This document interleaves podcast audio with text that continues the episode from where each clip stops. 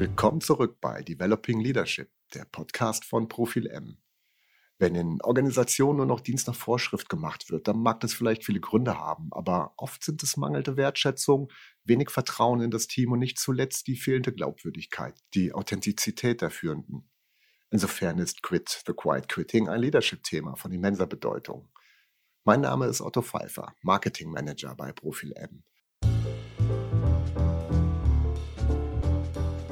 zu diesem Thema heute zu Gast. Christian Stöwe, Managing Director und Mitbegründer von Profil M, sowie Linda Tann-Lanzinger, Consultant bei Profil M. Beide nah am Kunden und somit auch nah am Geschehen. Hallo Linda. Hallo Otto. Hallo Christian. Hallo Otto, grüß dich. Bevor wir so tief ins Thema einsteigen, lasst uns mal versuchen, so ein bisschen vor der eigenen Haustüre zu kehren oder ein paar Dinge für uns so selbst klarzustellen. Ich denke, wir arbeiten alle in so einem Umfeld, was uns ziemlich gut gefällt. Und das kommt ja nicht so von ungefähr. Und so viel Eigenwerbung sei jetzt mal an der Stelle erlaubt. Wir sind bei Great Place to Work ja im Jahr 22 Deutschlands bester Arbeitgeber im Bereich Consulting mit dem zweiten Platz und auf Platz drei der Unternehmen mit 50 bis 100 Mitarbeitenden deutschlandweit sogar. Wie gesagt, es kommt ja nicht von ungefähr, dass wir und unsere Kolleginnen sich alle ziemlich wohlfühlen. Und ich denke mal, das war, wenn wir jetzt vielleicht ein bisschen so zurückblicken, was wir so erlebt haben in unserem ähm, Arbeitsleben bis jetzt, ja nicht immer so gewesen, sondern wir haben bestimmt auch Sachen erlebt, die vielleicht nicht so positiv waren. Und das wäre so meine erste Einstiegsfrage, wenn wir über Wertschätzung und Vertrauen reden. Wie erlebt ihr das selbst und wie habt ihr das so in anderen Unternehmen oder in anderen Lebensarbeitsbereichen wahrgenommen? Also vielleicht, ähm, um das Ganze mal zu skizzieren, würde ich damit anfangen, wie ich meine berufliche Karriere auch begonnen habe. Ne? Ich habe als ähm, Auszubildende begonnen in einem sehr städtisch nahen Unternehmen, relativ hierarchisch aufgebaut. Und da habe ich die Wertschätzung sehr unterschiedlich erlebt. Ne? Je nachdem, ob ich jetzt mit meiner Führungskraft gesprochen habe oder halt eben mit meinem Team oder mit meinen Peers in der Ausbildung per se. Also das heißt, es gab immer so einen gewissen Machtgefälle, würde ich mal behaupten, wo ich sage, okay, für die Führungskraft ist eher die Performance wichtig, die dann wertgeschätzt wurde. Und mit allen anderen war es dann eher so diese persönliche Ebene, wo man halt eben sich auch als Mensch wahrgenommen gefühlt hat und eben eine ganz andere Facette oder Art von Wertschätzung erlebt hat. Und dann ging es halt eben weiter in Konzernstrukturen, wo man eben immer noch diese, diese zwei Ebenen wahrgenommen hat, jedenfalls ich aus meiner Perspektive. In der Personalentwicklung war es dann zu der Zeit und auch da war es so, einerseits die Trennung zwischen Performance, also klarer Leistung, die gewertschätzt wurde, und auf der anderen Seite auch diese menschliche Ebene. Und bei Profil M war dann eben das Spannende, dass diese Ebenen eben zusammengefallen sind, ähm, weil die eben in unserer Kultur eingebettet war und ich diese Wertschätzung sehr authentisch erlebt habe, egal ob ich jetzt mit Führungskraft oder mit Kollegen gesprochen habe. Hm. Finde ich einen interessanten Aspekt. Wertschätzung gleich, das ist nicht unbedingt nur die Performance. Ja, gut ich meine, das ist für uns jetzt natürlich so. Also, ich sage jetzt mal als einer, der das Unternehmen irgendwie mit gegründet hat und das seit über 20 Jahren gar nicht anders kennt, als angestellt ja. zu sein. Ähm, in meiner Zeit, als ich angestellt war als Berater, da war das einfach schwankend, je nachdem, welcher Person man sprach. Ne? Ähm, das habe ich, hab ich durchaus so erlebt mhm. wie Linda. Und das hat natürlich auch immer was mit Performance zu tun. Auf der anderen Seite ist bei uns und für uns natürlich nach wie vor auch total wichtig, dass wir einfach auch nur Menschen einstellen, mit denen wir einfach gerne arbeiten wollen. Und auch als Mensch und nicht nur als Leistungsträgerin. Absolut. Ge gelingt das denn in anderen Unternehmen auch gut oder wie ist so eure Erfahrung? Ich meine, ihr seid ja näher am Kunden dran als jetzt in meiner Funktion. Ähm, was erlebt ihr da so draußen? Also, wenn ich mal gucke ne, und so quer durch unsere Kunden gucke und in die verschiedenen Branchen, hm. ähm, da ist natürlich schon so, dass ich wir haben ja ne, gesagt, noch mal schon mal gesprochen von dem Thema Quiet Quitting und dass im Moment viel Fluktuation ist und die Personalmärkte sind einfach super mhm. eng.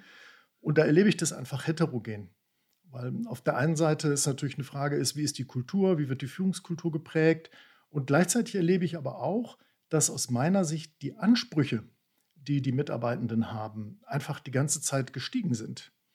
Und zumindest in meiner beruflichen, meinem beruflichen Beginn meiner Karriere vor irgendwie 25 Jahren, da war es ja eher noch so, kann ich da irgendwie eine gute Karriere machen, kann ich da was lernen, kann ich mich entwickeln, bin ich gut bezahlt. Und wenn das alles so war, dann war es irgendwie schon super.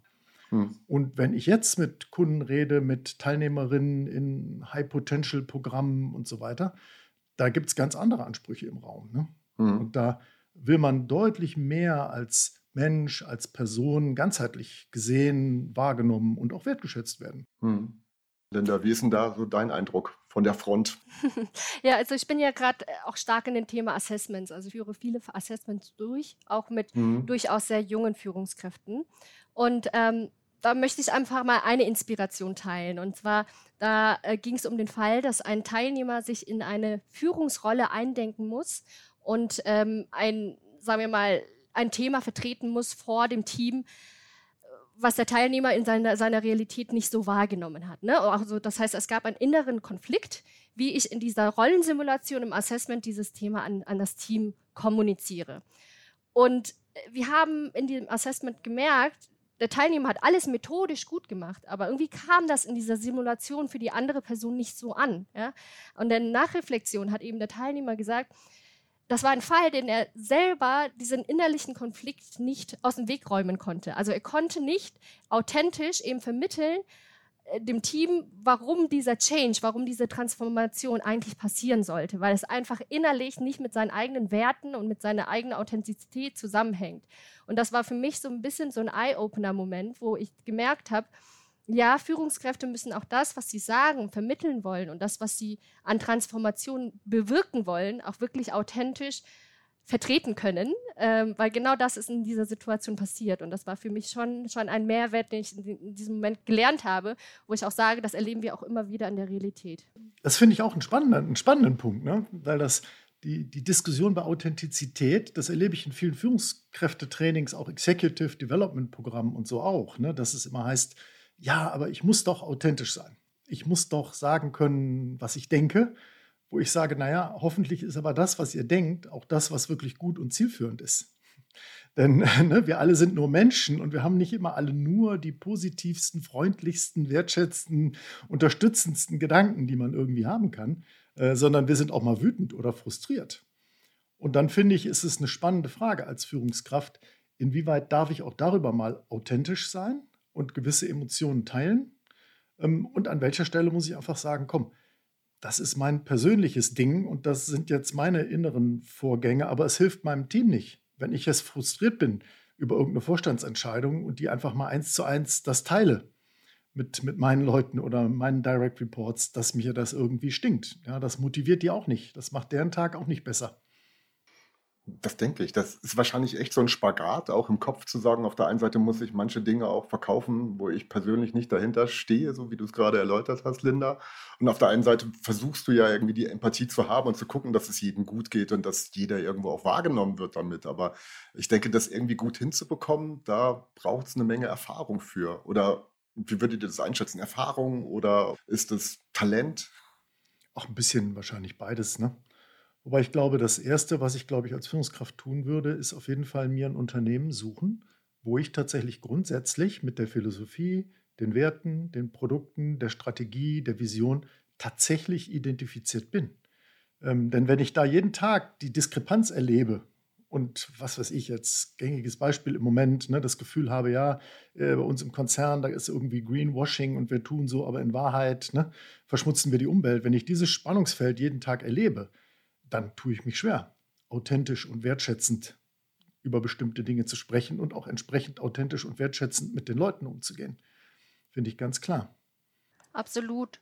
Und ich finde, da ist noch eine zusätzliche Perspektive auch der eigenen Selbstreflexion. Ich glaube, das hängt so ein bisschen ein Stück weit damit zusammen, äh, inwieweit kann ich die Werte und das Produkt und das Ziel des Unternehmens mit mir selber vereinheitlichen, aber auch wie weit kenne ich mich selbst auch. Also das heißt nicht nur die positiven Aspekte, wo ich sage, das kann ich jeden Tag irgendwie gut verkaufen und gut vermitteln, sondern auch auf der anderen Seite, die andere Seite, die wir haben. Manchmal haben wir Facetten, die vielleicht nicht so positiv sind. Manchmal haben wir Tage, die nicht so gut laufen. Auch da in den Tagen eine authentische und ehrliche, transparente äh, Darstellung meiner Führungsperson zu geben und eben auch zu sagen, hey, das, dafür habe ich mich jetzt irgendwie falsch entschieden. Oder an dem Tag hatte ich das gesagt, aber eigentlich bin ich jetzt dieser Meinung, dass man da wirklich eine authentische Darstellung lebt, die auch die Negativfacetten wiedergibt. Tatsächlich glaube ich sogar, dass da mehr geht, als viele Führungskräfte glauben. Also ich glaube, viele Teammitglieder, viele Mitarbeitende haben durchaus Verständnis, wenn man sagt, übrigens Leute, ich wollte nur sagen, das letzte Meeting war nicht meine Glanzstunde, sorry, tut mir leid, bei dem und dem Thema ne, ist mir das verrutscht. Ich war schlecht drauf. Ja? Und das sehe ich genau wie du. Ja? Das finde ich völlig in Ordnung, ähm, auch damit mal authentisch umzugehen und darüber zu reden.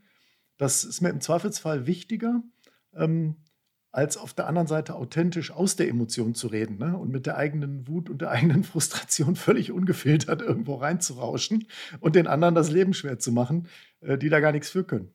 Ja, absolut. Und ich finde, das, das ist ja auch so ein Stück weit das, was man ähm, gibt, das bekommt man dann auch. Ja. Also lebt man das zum einen vor, dann erlebt man ja auch Mitarbeiter, die sich dann dementsprechend auch auf der anderen Seite, also gerade die in den Tagen, wo es nicht gut läuft oder an den Themen, wo es nicht gut läuft, sich dann auch dementsprechend öffnen können, weil man eben die Kultur erschafft, dass so eine transparente Kommunikation und authentische Kommunikation auch gelebt wird. Mhm. Ja klar, das ist ja das, ist ja das was man im Moment äh, oft diskutiert unter der Überschrift äh, Psychological Safety ne, von Amy mhm. Edmondson. Mhm. Die Idee, dass wenn ich das Gefühl habe, ich fühle mich hier so sicher im Team, dass ich authentisch eben auch mal sagen kann, wenn irgendwas schiefgelaufen ist, wenn ich einen Fehler gemacht habe, ähm, wenn ich aus vielleicht guten Gründen schlecht drauf bin, dass das eben wirklich zu dieser Vertrauenskultur führt, die ermöglicht, dass man so Dinge sagen kann. Und sehe ich genau wie du, wenn ich das als Führungskraft, als Vorbild tue, dann steigt die Chance, dass meine Mitarbeitenden das auch machen. Hm, und dann kommt absolut. man tatsächlich zu einem authentischeren, persönlicheren Miteinander. Ne? Und zum anderen hat sich ja auch so ein bisschen gewandelt, weil du das vorhin auch erwähnt hast, Christian, dass so ist, dass man früher eventuell von seinem Arbeitsplatz irgendwie erwartet hat, eine Karriere macht, weiterkommt und dass man heute ja eigentlich viel, viel mehr erwartet im Kontext, was heißt überhaupt arbeiten, die Ansprüche einfach höher schrauben. Also Gen Z zum Beispiel, die das irgendwie per se erwartet, dass sowas einfach Bestandteil von einer guten Unternehmenskultur ist, wo sie sich gerne einbringen würden absolut, bin ich auch völlig bei dir. Und wenn wir das Thema Gen Z erwähnen, ist es ja auch eine Generation, die jetzt ganz plastisch gesagt, ne, auch da haben wir natürlich sehr, sehr weite Unterschiede, aber grundsätzlich eine Generation, die sehr digital aufgewachsen ist, diese Entgrenzung, die wir jetzt durch die Pandemie vorrangig erlebt haben, ja schon immer vielleicht auch da reinwachsen, ja, und die auch damit groß werden, eben so eine hybride Arbeitsform zu haben und eine sehr entgrenzende, selbstwirksame Arbeitskultur zu haben. Und da braucht es, glaube ich, einfach für mich Authentizität, weil man eben in dem Moment sagt, der Mitarbeiter ist eben nicht sichtbar jeden Tag. Der Mitarbeiter ist nicht jeden Tag im Büro und soll trotzdem die Leistung erbringen, die wir uns ja als Ziel vorgenommen haben. Und da glaube ich, da braucht das einfach eine authentische Kommunikation. Ja, und da braucht es die Mittel, wie man so eine Kultur gestalten kann und erschaffen kann, auch wenn nicht jeder an demselben Ort ist, auch wenn man die persönliche Nähe nicht hat. Naja, im Prinzip ist da das Schlagwort, ne? wir brauchten Mitarbeitende, aber wir bekamen Menschen. Ne? Absolut. Und, und ich glaube, das hat, das hat auch tatsächlich ja zugenommen. Da muss man ja auch mal sagen, die Erwartungen sind ja auch sehr groß. Es wird ja oft diskutiert, dass neue Generationen irgendwie mehr Wert auf Life-Balance legen und Arbeit ist nicht mehr das Wichtigste. Und manchmal kommt da so dieser Subtext rein, ja, wir früher, früher haben wir noch ganz hart gearbeitet und die Firma war für uns alles. Ähm, und da glaube ich, muss man kulturell auch einfach feststellen, hoffentlich ist für immer weniger Leute die Firma noch alles. Ähm, und hoffentlich wird das immer mehr respektiert, dass Menschen ein Privatleben haben, als ganzer Mensch äh, in die Firma kommen und sich einbringen, weil gleichzeitig das ja auch das Versprechen hat, dass man irgendwie tatsächlich auch die kreativen Potenziale und, und auch die emotionalen Potenziale, die Menschen haben, irgendwie auch einbringen kann in die Arbeit. Und das finde ich ist doch eine gute Sache. Absolut. Und nicht zuletzt hat ja der Slogan Bring Your Whole Self to Work von Google, wo es ein Stück weit auch darum geht, nicht nur deine Leistung, sondern auch all die Themen, die dich sonst noch bewegen, was ja schlussendlich in deine Leistung auch mit einzahlt, ähm, was zu deiner Person gehört, ja. Ja, und, und spannend finde ich ehrlich gesagt die Frage, wo ist denn da die Grenze? Ne? Also bring your whole self, heißt das auch, ich kann sozusagen meine Übellaunigkeit ausleben. Ich kann die Kollegen dann anflaumen, wenn es mir irgendwie schlecht geht. Wenn mein Kunde unfreundlich zu mir war, klopfe ich dann auch alle rund und sage, ja, so bin ich eben heute. Ne? Ich bin heute der super schlecht gelaunte Christian. Mhm. Und, und Absolut. Hm. Aber ich würde da auch eher so ein Stück weit sagen, für mich ist es immer so die Analogie mit der Familie. Ja, wir haben eine Kultur, wo man authentisch sein kann. Und trotzdem versuchen wir gegenseitig das Beste auseinander herauszuholen. Ne? Also äh, die beste Version unserer selbst zu sein. Also auch da, wir können es nie vermeiden, dass, dass mal eine Facette rausrutscht, wo wir sagen, ja, sind wir jetzt nicht unbedingt stolz drauf. Und im Gegenzug gibt es dann auch aus dem Team dann Feedback oder aus, von den Führungskräften, von unseren relevanten anderen äh, auf der Arbeit, dementsprechend auch eine Rückmeldung im Nachhinein, wo man eben sagt, hey, ne, vielleicht war das nicht dein bester Moment, vielleicht könntest du in Zukunft so oder so ähm, agieren, dass man immer in gewissermaßen äh, einen Gestaltungsfreiraum lässt, damit der Mensch sich reflektieren kann, aber andererseits auch sagt, ja, ich will eigentlich nur das Beste für dich, damit du die besten Facetten zeigen kannst und das ausleben kannst, was du eigentlich willst. Mhm. Ja, eigentlich finde ich, ist das ein sehr gutes Kriterium auch zum Thema Führungskräfteauswahl. Ne? Sich zu fragen, schafft er oder sie es tatsächlich, dass andere ihr Bestes selbst einbringen können? Ich finde, da ist schon viel gesagt, wenn man da einen Haken hintermachen kann. Genau. Und da würde ich jetzt nochmal sogar konkret nachfragen, wenn ich mich jetzt mal in so eine Situation von Führenden reinversetze und sage, okay, was kann ich denn konkret so alles machen? Auf der einen Seite, ich lobe die doch alle, wenn die gut performen. Äh, das ist doch wertschätzend. Und, und was noch? Was soll ich jetzt noch machen? Ich bin ja selbst irgendwie gefordert und schaue, dass ich irgendwie zurechtkomme, auch emotional. Wie soll es denn noch weitergehen? Was verlangt ihr von mir, außer dass ich ab und zu auch sagen kann, geht es mir nicht gut oder das, was ich euch zu verkünden habe, passt mir selbst nicht, aber wir müssen da irgendwie durch. Wo gibt es noch Tipps zu sagen, hey, das ist ein Weg, den du dir näher angucken kannst? Ja, ich finde, das ist ein guter Punkt, den du reinbringst. Und vor allen Dingen möchte ich nochmal das betonen, was du im Nebensatz gerade gesagt hast, nämlich äh, als Führungskraft, ich stehe selber unter Druck. Und wenn wir jetzt sagen, ne, ja, man ne, ist irgendwie der, der, der die Menschen liebt und den Leuten hilft, das Beste aus sich rauszuholen, das klingt so ein bisschen nach schönem Wetter. Und da fällt einem das natürlich auch leichter wenn schönes Wetter ist. Aber in der Tat, die interessante Frage ist, wie gehe ich damit um, wenn ich selber gerade den Schreibtisch pickepacke voll habe, wenn auf allen Informationskanälen es nur noch Bing, Bing, Bing macht, die E-Mails über mich reinprasseln und meine eigenen Vorgesetzten mir eine Sache nach der anderen über den Zaun werfen, um die ich mich kümmern muss. Ne? Wie, wie kriege ich dann noch mein bestes Selbst eigentlich aktiviert und aus mir raus? Und ich persönlich aus eigener Erfahrung kann sagen, ich glaube, das fängt tatsächlich an, so ähnlich wie Linda das eben gesagt hat, mit sich selber kennen, ähm, ein Stück weit auch mit sich selber wertschätzen, sich selber lieben, man muss sich auch selber mögen können. Ähm, und dann tatsächlich erstmal sensibel dafür zu sein, wenn ich mal nicht gut drauf bin.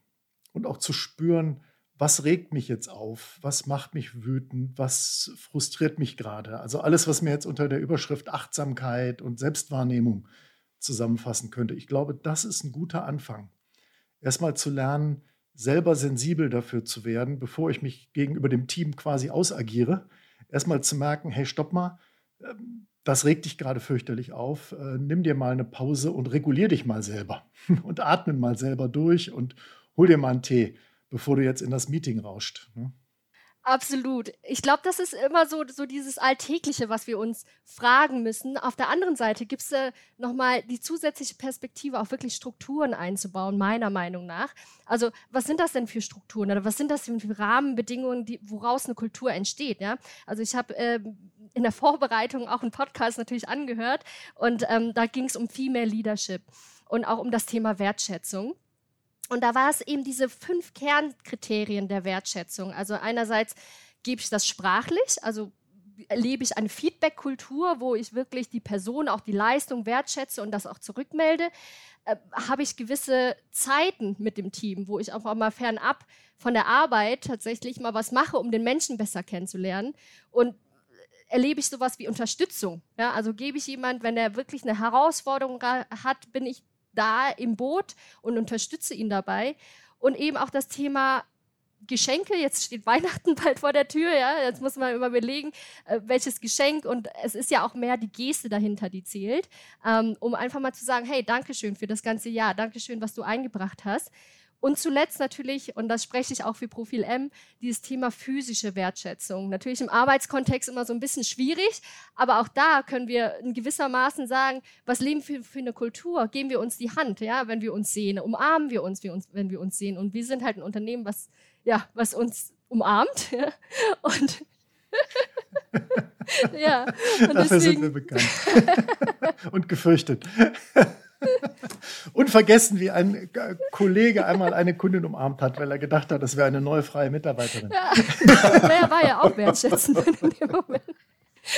genau, und das ist ja auch irgendwo Total. wissenschaftlich irgendwie erwiesen, ja, dass Oxytocin in dem Moment dann ausgestoßen wird und dass wir dann auch eine zwischenmenschliche Verbindung ähm, einfach spüren und das eben auch dabei zu beiträgt, dass es Wertschätzung ähm, ja im Zusammenhang mit Interaktion mit anderen dann eben gibt. Ja, ja, finde ich auch. Und, und ich finde, das Wichtigste ist eigentlich so ähnlich wie du sagtest, Otto, ne? jetzt lobe ich doch schon alle. Mhm. Vergiss mal, ja. die, ne? vergesst die Checkliste. Darum geht es nicht. so, dreimal gelobt, check. Ja, Leute motiviert. Kennt ihr diesen Dilbert, gibt so einen Dilbert-Cartoon, wo er seine Leute anflaumt und sagt, im Übrigen, beim Wettbewerb ist das alles noch viel schlimmer. Und dann macht er so einen Check auf so einer Liste, motiviert. ich glaube, ich glaube, das ist am Ende, ist es eine Frage der Haltung. Und ich glaube, da muss sich tatsächlich jeder, jede, die eine Führungsaufgabe übernehmen will, auch mal echt wirklich fragen, möchte ich wirklich mich auf Menschen einlassen und möchte ich wirklich, wirklich jeden Tag was mit und für Menschen tun? Und ist mir das wichtig und gibt mir das auch selber Freude und Kraft, wenn ich sehe, dass Menschen wachsen, wenn Menschen ihr bestes Selbst aus sich rausholen können? Und wenn mir andere Dinge wie eine tolle technische Lösung oder ein zufriedener Kunde, wenn mir das mehr Kraft gibt, dann sollte ich lieber das machen, als die Führungsaufgabe zu übernehmen. Hm. Inwieweit muss ich mich denn als Führungskraft, weil wir es davon hatten, auch so, dass äh, man sich ein bisschen öffnen muss, also auch den anderen sehen muss? Inwie wo ist da die Grenze, wenn wir das jetzt nochmal in Kontext setzen zu, wir sind alles eine große Familie. Das ist ja auch ein dehnbarer Begriff, der teilweise gut sein kann, also sich in, als Familie zu fühlen, als, als, als große Gemeinschaft. Manchmal ist aber Familie spielen auch nicht so gut oder Familie in Grenzen nur gut. Wo ist da so ein Spannungsfeld, wo man da auch aufpassen muss, was man sich zumuten will als Führungskraft? Also ich denke mal, auch da gilt wieder die Antwort, auf persönlicher Ebene das Ganze zu reflektieren und eben dann auch verkörpern zu können. Ich glaube nicht, dass jeder oder jede Führungskraft alle privaten Themen auch irgendwie offenlegen sollte und da irgendwie komplett grenzenlos ähm, sich zeigen sollte. Auch da muss man anfangen mit der eigenen Selbstreflexion, was geht für mich und was geht nicht. Ne? An welcher Stelle bin ich noch authentisch und wo tue ich eigentlich nur die Methode, aber kann das eigentlich mit mir selber gar nicht vereinbaren. Ich habe in meiner Laufbahn verschiedene, äh, sagen wir auch Persönlichkeiten von Führungskräften erlebt und da war jeder in seiner eigenen Art und Weise authentisch, ne? weil er eben Dinge gemacht hat oder eben nicht gemacht hat. Und auch einige Führungskräfte habe ich dann als weniger authentisch erlebt, weil vielleicht auch bestimmte Dinge, die mit sich selber nicht vereinheitlichen konnten. Und das kam dann auch einfach rüber in der Ansprache, in der Mimik, in, in dem, wie die die Dinge quasi angebracht haben. Und da glaube ich, würde, wäre meine Antwort, man muss die Methoden, die man macht, sei es jetzt zu loben, sei es jetzt mal was Persönliches preiszugeben, sei es jetzt den anderen mal in den Arm zu nehmen, muss wirklich irgendwie vom Herzen kommen und als authentisch erlebt werden. Ja, würde ich auch, würde ich auch so sehen. Und ich glaube, man muss auch gucken, du hast eben, eben Linda schon mal gesprochen von Entgrenzung. Ne? Ich glaube, was ein unrealistisches Versprechen ist, ist, dass, das hört man ja auch teilweise, ne, gerade in so einer Start-up-Kultur, dass die Leute sozusagen ihr ganzes Leben da einbringen und auch alle ihre Freundschaften, ihre Beziehungen, ne, ihre Freizeit ist alles irgendwie rund um Firma und Company. Und da muss ich sagen, das würde ich auch nicht empfehlen, ähm, sondern ich glaube, es ist gesund, dass Menschen ein Privatleben haben, eine Intimsphäre, dass sie manche Dinge nicht teilen wollen und können und noch ein anderes Leben haben, außer der Firma. Und das finde ich völlig in Ordnung. Ja, und auch das zu erlauben und zu sagen, okay, es muss, jemand fühlt sich schlecht und es ist okay, wenn er sagt, ich, ich fühle mich nicht so gut heute oder diese Woche, aber ich möchte nicht drüber reden. Und dann redet er nicht drüber. Und dann fragt man auch nicht doof nach, sondern lässt es einfach gut sein. Ne? Absolut. Wahrscheinlich, ja. Ähm, ja, wahrscheinlich so, um das nochmal kurz zusammenzufassen, je weniger ich eine Rolle spielen muss in meiner Funktion als Führender, umso authentischer bin ich, weil ich ich sein kann. Und wahrscheinlich fühle ich mich als erstes wohl und bin dann auch in der Lage, dadurch, dass ich stark oder gut bin in dem, wie ich mich gerade fühle in meiner Rolle, den anderen das auch weitergeben kann, wenn wir zum Thema Wertschätzung reden und zum Thema Vertrauen mhm. auch. Ähm, wie Ja, und, und übrigens natürlich immer vorausgesetzt, dass ich auch stark sein kann. Ja. Ne? Dafür muss ich natürlich auch eine Ahnung haben, über was ich rede. Ne? Dafür muss ich eben auch tatsächlich kompetent sein, Erfahrung haben, gute Entscheidungen treffen können, die Unternehmensstrategie verstanden haben und so weiter. Ne? Absolut. Wie kriege ich es denn hin, ähm, wenn ich auf einmal ein Team vorfinde, vielleicht ein, ein neues Team bekomme und feststelle, boah, hier ist nicht wirklich so eine Aufwärtsdynamik zu erkennen. Also es ist so ein Stillstand da, ähm, die Leute fühlen sich nicht gut und darum geht es ja dann letztendlich, irgendwie wieder so, so, so einen positiven Ruck reinzubekommen in so ein Team der psychosoziale Sanierungsfall. Den ist bestimmt nicht so selten. Kultureller Totalschaden. Den gibt es bestimmt nicht so selten heutzutage oder nach dem, was alles so hinter uns liegt, ja, in Zeiten von Pandemie oder was auch immer in Unternehmen auch gerade an, an Transformation läuft. Ja. Ja, man erbt als Führungskraft ja auch Teams, mhm. ne? wo Dinge passiert sind, mit denen man nichts zu tun hatte, mhm. die man nicht verantwortet hat. Und trotzdem erbt man auch die vielleicht Misstrauenskultur, die da ist. Ne? Das gibt es auf jeden Fall. Ne? Ich glaube, das Erste, was man, glaube ich, tun muss, ist mit den Leuten darüber reden und in diesem Reden schon die Kultur prägen, in der man signalisiert, Leute, wir können darüber reden. Und es ist okay, wenn man mal die Karten auf den Tisch legt und das auf eine sozial angemessene Art und Weise eben auch mal sagt, was hat mich in der Vergangenheit hier genervt oder was hat in der Vergangenheit dazu geführt, dass ich, sag mal, persönlich auf dem Rückzug war und mich nicht mehr so eingebracht habe, engagiert habe, persönlich in diesem Team. Und da muss man manchmal wahrscheinlich auch Dinge aus der Vergangenheit aufarbeiten. Ne? Und, und ansonsten glaube ich, ich meine, wir hatten ja neulich den Podcast zum Thema Feedback. Ne? Ähm, ich glaube, es ist wirklich, es geht darum, Feedback-Kultur zu schaffen und sukzessive äh, da wirklich Fahrt aufzunehmen und mit kleinen Feedbacks anzufangen, zum Beispiel einfach nach einem Meeting zu sagen, okay, Team-Meeting, eine Stunde ist um, am Flipchart Tabelle links, was war heute gut, rechts, was soll beim nächsten Mal besser sein. Und dann macht man ein Blitzlicht und jeder soll mal drei Sätze sagen und dann nimmt man das auf und versucht das nächste Meeting ein bisschen besser zu machen. Nicht mehr und nicht weniger. Weil ich glaube, das signalisiert, ne, ich bin mhm. offen für euer Feedback, wir ja, reden darüber, wie wir absolut. zusammenarbeiten und so werden wir jede Woche jedem, nach jedem Meeting ein Stückchen besser. Hm.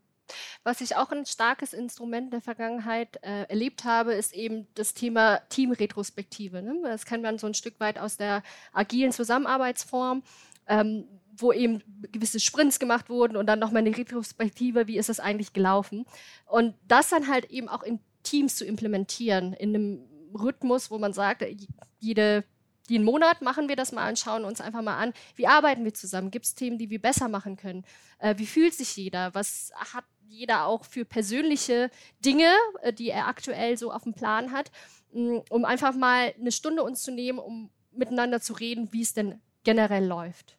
Genau, das wäre für mich nochmal so die Frage nach den Hands-on-Ritualen. Führende, die nicht wissen, wie soll ich an die Sache rangehen und was gibt es für Möglichkeiten, Rituale zu erschaffen oder zu etablieren, dass ich genau das irgendwie besser in den Griff kriege. Also ein Punkt wäre jetzt zu sagen, man macht in regelmäßigen Abständen genau solche Meetings. Ich glaube, das, ich glaube, das zweite Wichtigste ist tatsächlich, und das ist leicht gesagt heutzutage und schwer gemacht, ähm, wirklich Zeit für die Leute zu haben.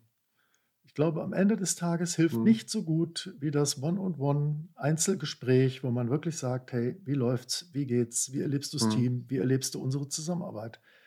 Und ich kenne viele Führungskräfte, die sagen, ah, und komme ich nicht zu und so viel und Vorstand und dieses Thema und Initiative das und Projekt da und Kunde dort.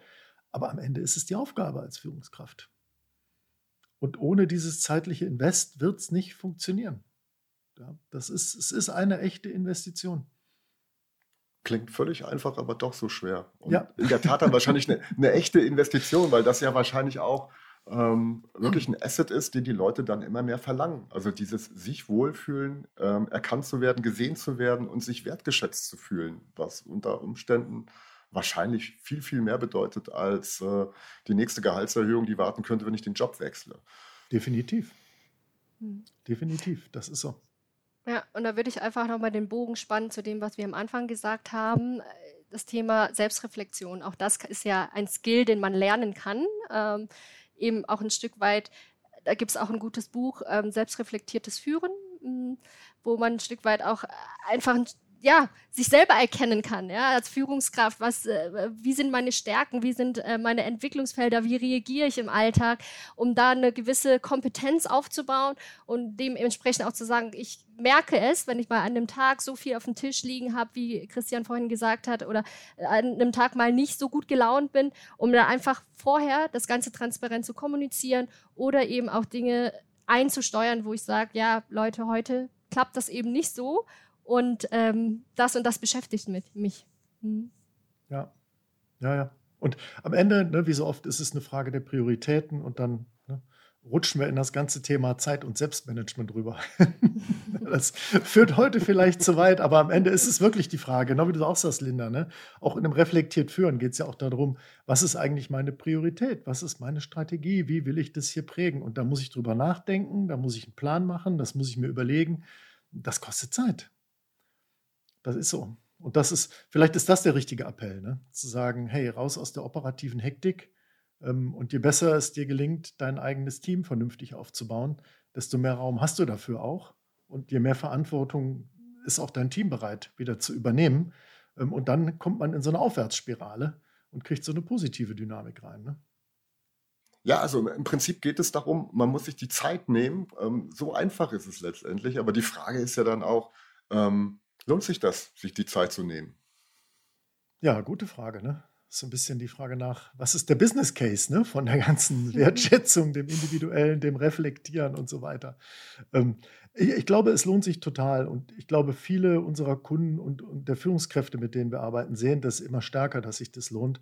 Alleine schon, weil es eine Frage von Mitarbeiterbindung, Mitarbeiterzufriedenheit, äh, Gesundheit der Mitarbeitenden ist.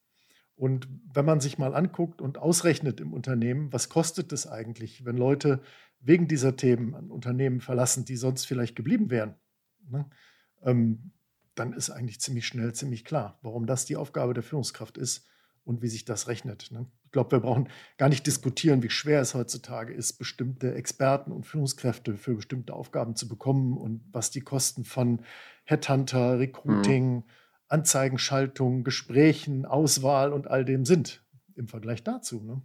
Klar, wenn wir das unter der Perspektive vom Quiet Quitting betrachten, ist es ja die beste Art und Möglichkeit letztendlich dafür zu sorgen, dass Leute, die da sind, die gut sind, an Bord zu behalten, dadurch, dass wir sie wahrnehmen, wertschätzen und dass wir ihnen vertrauen.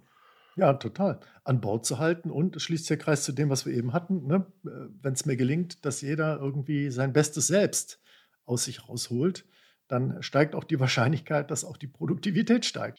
Hm, schöne abschließende Worte. Es rechnet sich also in vielerlei Hinsicht Wertschätzung und Vertrauen in das Team mehr in den Fokus zu rücken. Ja, ich bedanke mich bei euch, Linda und Christian. Toll, dass ihr dabei wart und das bestimmt nicht zum letzten Mal. Insofern sage ich Tschüss, ihr beiden. Tschüss, Otto. Hat sehr viel Spaß gemacht, ja. Tschüss, ihr zwei. Hat Spaß gemacht mit euch. Ciao. Schön, dass ihr dabei wart. Ja, liebe Hörerinnen und Hörer. Wir hoffen, Sie konnten heute etwas mitnehmen an neuen Gedanken und Impulsen.